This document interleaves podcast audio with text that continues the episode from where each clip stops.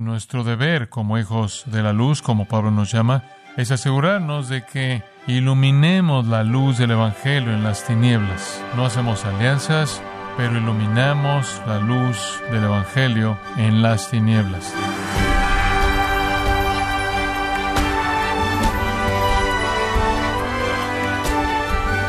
Queremos darle las gracias por acompañarnos en Gracia a vosotros con el pastor John MacArthur.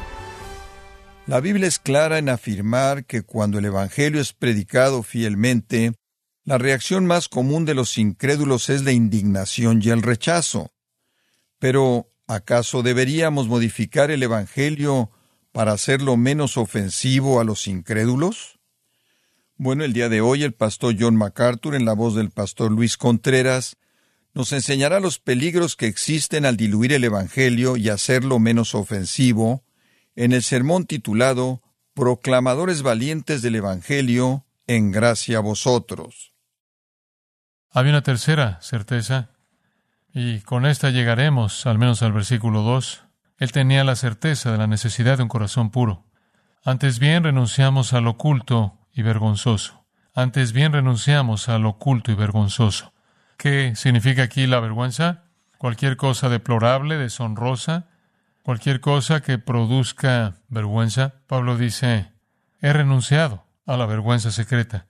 A veces nos gustaría saber cuando escuchamos a gente hablar o predicar o conocemos a algún cristiano que aparentemente representa al Señor Jesucristo, pero algo parece estar mal allí y desearíamos saber lo que realmente está pasando dentro de ese individuo. A veces nos enteramos, a veces no. Eso es lo que son los fariseos. Son artistas de encubrimiento, son hipócritas. Jesús dijo que son tumbas blanqueadas. Por fuera se ven limpios y por dentro son miserables con huesos de muertos y toda inmundicia, dijo Jesús. Pero tenemos derecho a esperar de aquellos que ministran el Evangelio que no haya una vida secreta de vergüenza. Y cuando la hay, es devastador es devastador. Así que Pablo dice en el capítulo 7, como vimos la semana pasada, versículo 1, así que, amados, puesto que tenemos tales promesas, limpiémonos de toda contaminación de carne y de espíritu, por fuera y por dentro, perfeccionando la santidad en el temor de Dios.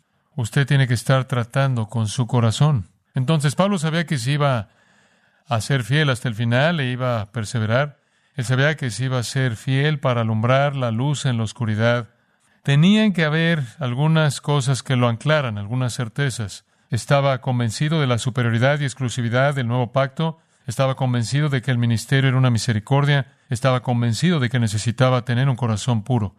Y hay una cuarta y muy importante convicción.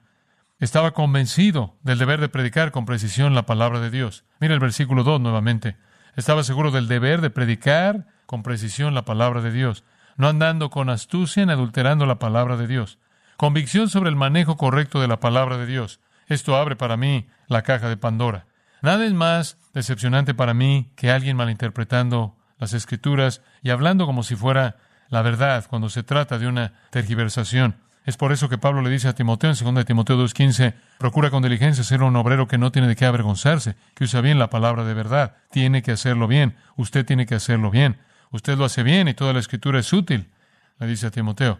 Y después la predica usted. Entonces primero usted tiene que interpretarla correctamente y luego tiene que entender que cada cosa que dice es útil y luego la predica.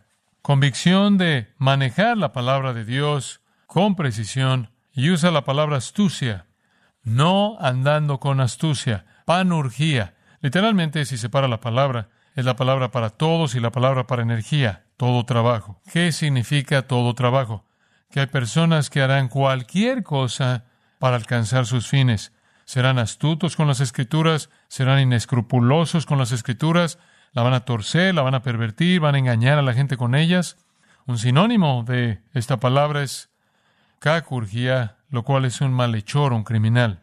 No creo que haya mucha diferencia entre un criminal y alguien que tuerce las escrituras, eso es un crimen contra Dios. El Nuevo Testamento usa panurgía, astucia, siempre en un sentido negativo. es estar dispuesto a hacer cualquier cosa para alcanzar su fin, cualquier cosa con la escritura, y él describe lo que quiere decir adulterando la palabra de Dios, adulterarla, usarla de manera ilegítima. El adulterio es pecado, es una violación de un pacto, es tener relaciones sexuales fuera de su pacto matrimonial. Eso está violando ese pacto y tiene un pacto con la palabra de Dios para enseñarla fielmente, y si no lo hace, usted ha violado ese pacto adulterando dulontes. Solo aquí en el Nuevo Testamento es un engaño, es una trampa, es un anzuelo, es algo engañoso para enganchar a la gente usando la palabra de Dios como una forma de engañarlos. Ve el capítulo 2, versículo 17. Es muy parecido a Medran falsificando la palabra de Dios. Medran falsificando la palabra de Dios. Cápelos. Eso es un farsante, ese es un estafador. Los falsos maestros siempre tuercen, siempre pervierten la palabra de Dios de una manera engañosa, corrompiéndola, diluyéndola, torciéndola, para hacer que sus mentiras parezcan escriturales, para hacer que las personas que los siguen crean que hablan por Dios. En Primera de Tesalonicenses 2, Pablo se defiende nuevamente y dice, nuestra exhortación no procedió de error, ni de impureza, ni fue por engaño sino que según fuimos aprobados por Dios para que se nos confiase el Evangelio, así hablamos, no como para agradar a los hombres, sino a Dios que prueba nuestros corazones. Porque nunca usamos de palabras lisonjeras, como sabéis, ni encubrimos avaricia, Dios es testigo. No usamos la escritura, la enseñamos fielmente y exactamente. Esto lleva a un punto realmente asombroso aquí. El apóstol fue verdaderamente fiel a la escritura y observe lo que este versículo dice que logró, sino por la manifestación de la verdad. Esto fue porque fue fiel al interpretar la escritura. Él estaba manifestando la verdad, recomendándonos a toda conciencia humana delante de Dios, por la manifestación de la verdad. Eso no puede ser sobreenfatizado. El deber de todo predicador, el deber de todo testigo es proclamar la verdad, manifestar la verdad. La exactitud de la interpretación exige una exposición clara, cuidadosa de las escrituras. Le estaba diciendo a algunos de nuestros jóvenes el otro día, oigo a predicadores diciéndome lo que significa la Biblia, diciéndome lo que dice la Biblia. La Biblia dice, la Biblia dice, la Biblia dice. Eso no ayuda. Muéstreme cómo lo dice.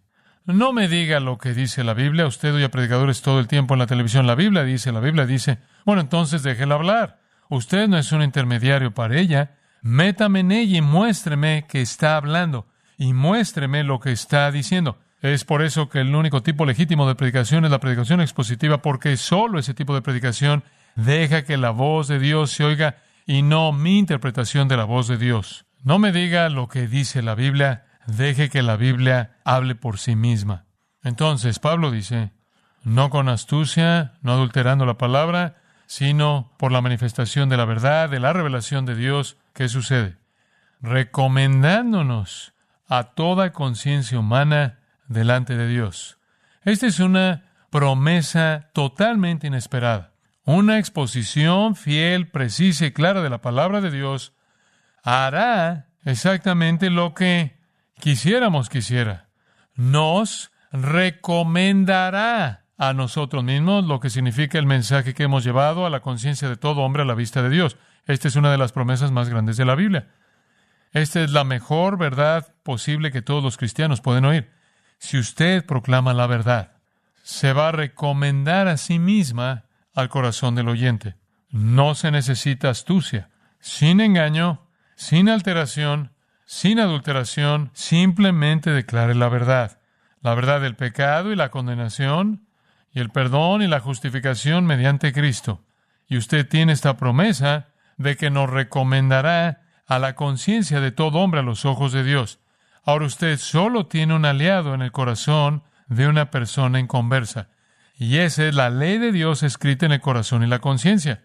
Romanos 2 dice, la ley de Dios está escrita en el corazón y hay una conciencia, un mecanismo que Dios ha puesto en cada ser humano, muy parecido al dolor en el lado físico, que se activa cuando se viola esa ley. Todo pecador se siente culpable, todo pecador siente miedo y ansiedad cuando su pecado es confrontado.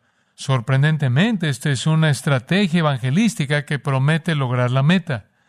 Si usted dijera, bien, ¿cuál sería el mayor efecto posible de mi testimonio?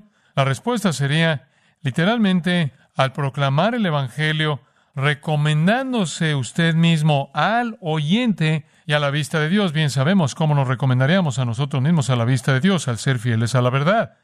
Pero así también es como se recomienda al pecador. Si usted pudiera obtener algún efecto de su testimonio, ¿cuál sería? Que el pecador entendiera la verdad de lo que usted está diciendo, que usted estableciera credibilidad con el pecador y con Dios.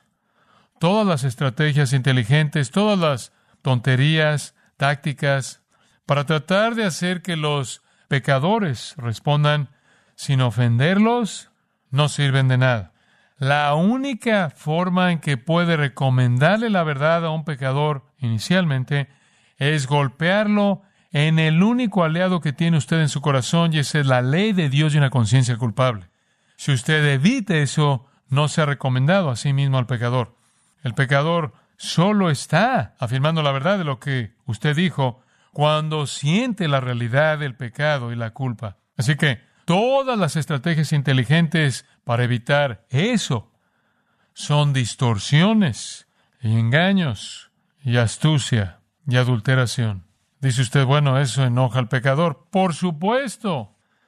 Ese es el punto. Pero también, bajo el poder del Espíritu Santo, hace que el pecador se arrepienta. Todas estas personas inventando todas estas estrategias interminables sobre cómo eludir la hostilidad del pecador hacia la acusación del pecado, la muerte y el juicio, todos dando vueltas en círculos para tratar de hacer que el pecador abrace a Cristo a partir de alguna respuesta caprichosa, casi romántica, emocional, pasa por alto lo único que hay en un pecador que puede decir que esta persona me está diciendo la verdad.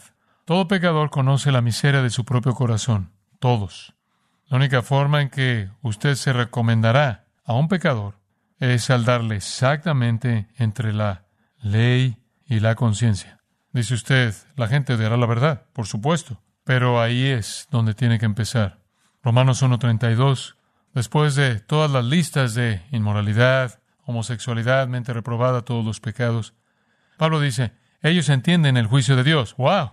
Esa es una afirmación de que los pecadores conocen la ordenanza de Dios. Él está hablando a romanos. Estos son paganos gentiles, no judíos que tenían un Antiguo Testamento. Ellos conocen la ordenanza de Dios y también saben que los que practican tales cosas son dignos de muerte. ¡Wow! ¿De dónde viene eso? ¿Por qué? ¿Por qué se enojan los pecadores cuando son confrontados con su pecado? Porque usted ha despertado el miedo. La ley de Dios los condena.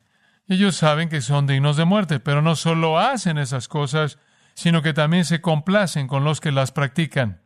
Y como hemos visto en Estados Unidos, hacen leyes para convertir eso en algún tipo de comportamiento aceptable. Los pecadores saben que son pecadores saben que son dignos de muerte. Y si va usted a proclamarles el Evangelio, ese es el único aliado que tiene en el corazón humano. Proclamar la verdad, el pecado, la justicia y el juicio. Y luego de la gracia, el perdón y la salvación. Proclame usted el Evangelio con verdad, con precisión. Llame a los pecadores a escapar del pecado, escapar del infierno, al confiar en Cristo. Mire, Jesús dijo esto, Juan 7:7. El mundo me odia ¿Por qué? ¿Porque hago milagros? No. ¿Porque yo los alimenté un día y no los alimenté al día siguiente? No. El mundo me aborrece porque yo testifico de él que sus obras son malas. ¿Oyó eso? El mundo me aborrece porque yo testifico de él que sus obras son malas. Supere esto, ¿sí? Eso es necesario y genera odio, pero usted tiene que activar la hostilidad porque esa es una reacción al reconocimiento del pecado. Usted solo se recomienda un pecador cuando el pecador sabe que está diciendo la verdad porque su corazón le está diciendo lo mismo. Y su corazón no le va a decir nada acerca de la gracia o la verdad, pero sí le va a decir acerca de su pecado. Así que espere hostilidad, espere tener experiencias como Pablo.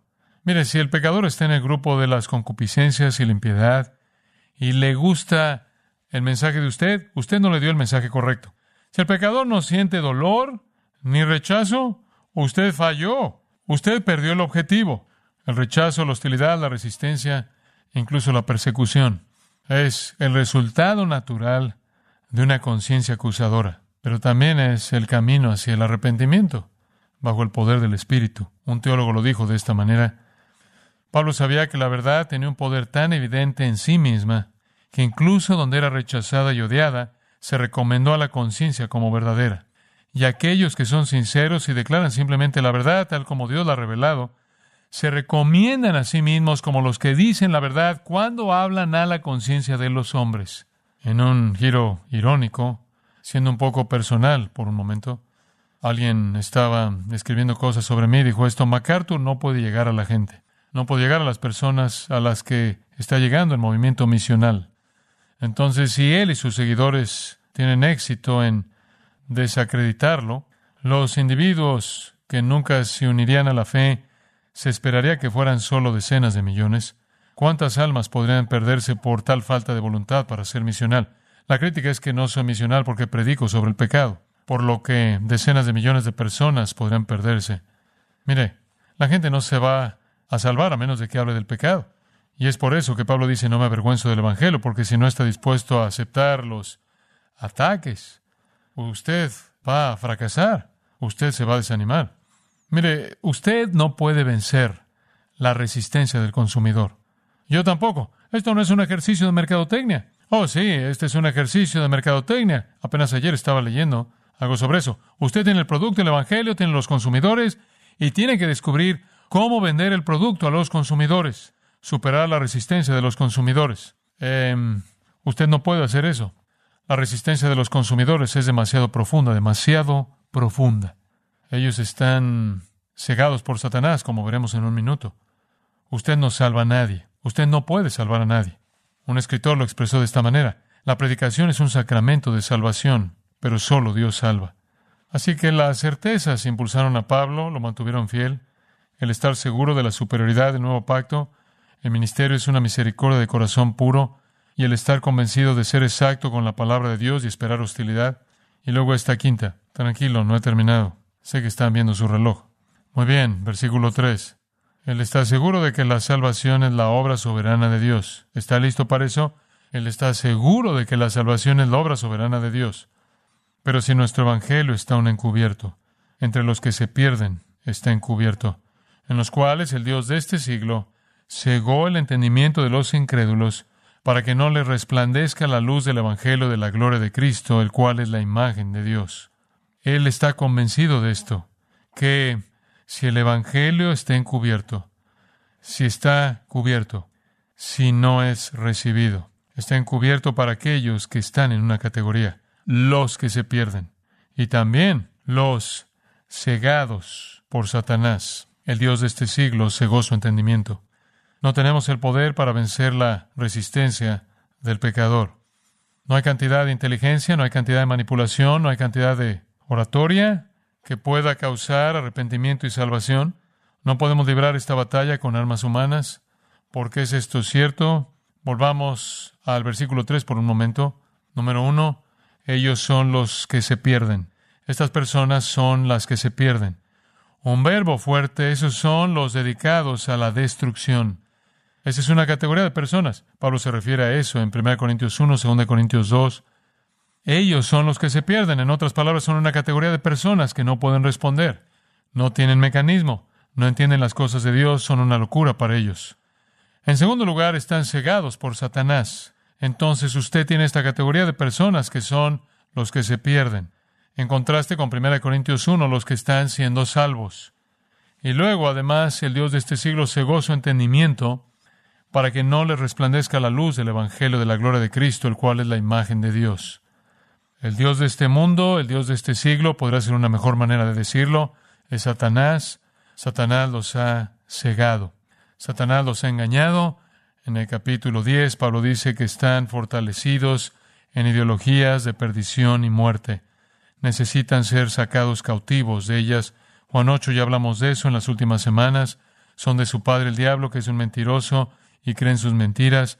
Aman la oscuridad más que la luz están bajo la ira de Dios, sus mentes están corrompidas por su estado de perdición y el ser cegados dos veces por Satanás, de modo que no pueden ver la luz del Evangelio de la gloria de Cristo, que es la imagen de Dios. No pueden, no pueden verlo. Entonces, ese es el nivel de resistencia de los consumidores que debemos atacar. Dice usted, bueno, ¿qué hacemos en una situación como esa? Usted reconoce esto. No nos predicamos a nosotros mismos, sino a Jesucristo como Señor y a nosotros como vuestros siervos por amor de Jesús. Predicamos a Cristo. Porque esto sabemos. Dios que mandó que de las tinieblas resplandeciese la luz, es el que resplandeció en nuestros corazones para iluminación del conocimiento de la gloria de Dios en la faz de Jesucristo. Solo voy a hacer un comentario de eso. Usted sabe esto, que el mismo Dios que habló en Génesis 1.3 y habló para que existiera la luz, es el mismo Dios que tiene que hablar la luz espiritual en el corazón de un pecador que se está perdiendo cegado satánicamente. Así que esta es la certeza de Pablo de que la salvación es una obra soberana de Dios. Es una obra soberana de Dios. Entonces, ¿qué dice Pablo en el versículo 5? Nosotros entonces no nos predicamos a nosotros mismos, sino a Jesucristo como Señor y a nosotros como vuestros siervos por amor de Jesús. Simplemente predicamos a Cristo.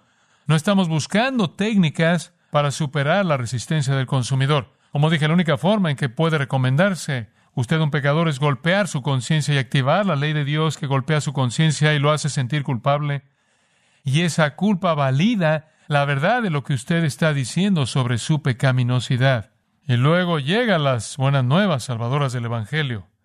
Pero aún así, usted no tiene absolutamente ninguna habilidad para salvar al pecador. El pecador está encerrado demasiado profundamente por estar en la categoría de una persona que se pierde, una persona que ya está dedicada a la destrucción y cegada por Satanás. La salvación es un milagro creativo, así como la luz en Génesis. Ahora hay mucho más que decir de eso y la semana que viene diré más sobre los versículos 4 y 6 pero quiero que vea el versículo 5 por un momento. No nos predicamos a nosotros mismos. No predique sus ideas, no predique sus percepciones. Predique a Cristo como se revela en las Escrituras. Predicamos a Jesucristo como que Señor. Predicamos a Cristo Jesús como Señor. Simplemente somos esclavos, dulos. Los resultados espirituales no provienen de nosotros, no. Predicamos a Cristo. Eso es suficiente. Ese es nuestro llamado. Predicamos a Cristo como la única esperanza para que el pecador escape del juicio y del infierno. En Juan 7:18 Jesús dijo, El que habla por su propia cuenta, su propia gloria busca. Solo tenga en cuenta que el que habla por su propia cuenta, cuando escucha un predicador que es el héroe de todas sus historias, está buscando su propia gloria. El que busca la gloria del que le envió, este es verdadero y no hay en él injusticia. Escucha al predicador que da toda la gloria a Cristo. Predicamos a Cristo como Señor.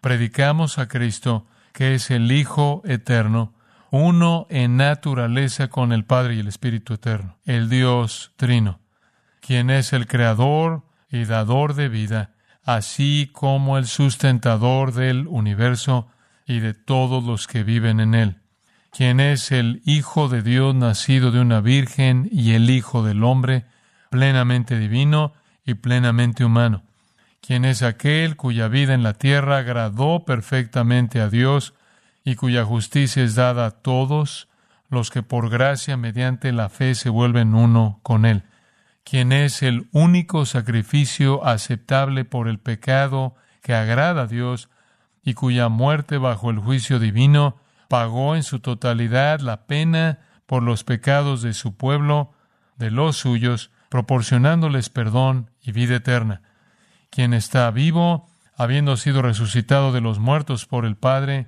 validando su obra de expiación y proporcionando resurrección para la santificación y glorificación de los elegidos, para llevarlos a salvo a su presencia celestial, quien está en el trono del Padre, intercediendo por todos los creyentes, quien es el profeta, sacerdote y rey escogido por Dios, proclamando la verdad, actuando como mediador para su iglesia y reinando sobre su reino para siempre, quien regresará repentinamente del cielo para arrebatar a su iglesia, desatar juicio sobre los malvados, traer la salvación prometida a los judíos y las naciones, establecer su reino milenial en la tierra.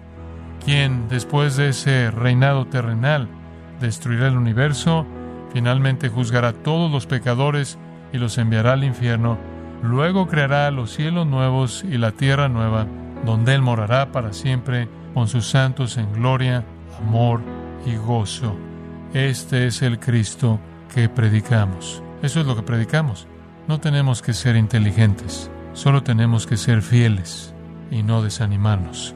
Señor nuestro, te amamos, deseamos ser fieles para servirte como lo hizo Pablo hasta el final de nuestros días, que nunca nos desanimemos, que nunca desertemos, que seamos siempre valientes y sin vergüenza, y que tú seas glorificado en nuestra vida, fieles hasta el final mismo.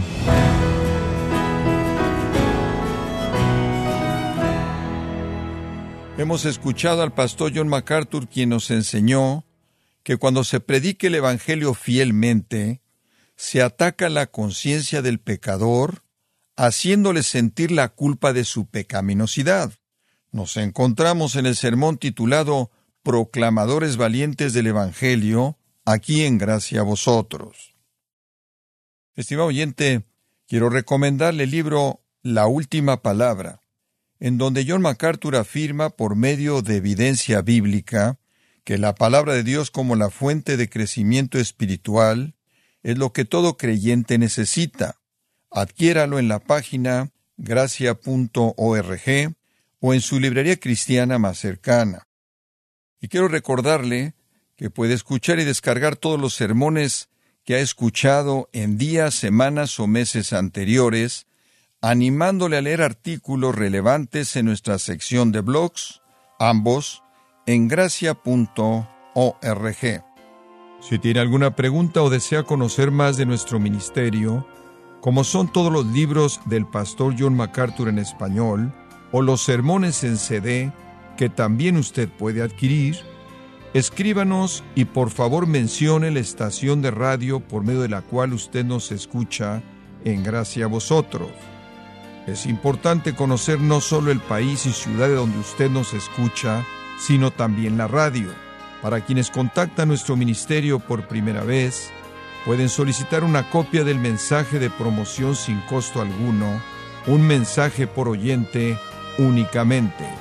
Si usted vive en los Estados Unidos o Puerto Rico, escríbanos a Gracia Vosotros, P.O. Box 4000 Panorama City, California 91412. O puede escribirnos a través del siguiente correo electrónico radio arroba gracia punto org. Le damos las gracias por su tiempo y sintonía en nombre del pastor John MacArthur y del personal y le comento que estamos orando para que Dios continúe extendiendo su gracia en usted mientras nos acompañe en la próxima edición para continuar desatando la verdad de Dios un versículo a la vez aquí en Gracia a vosotros.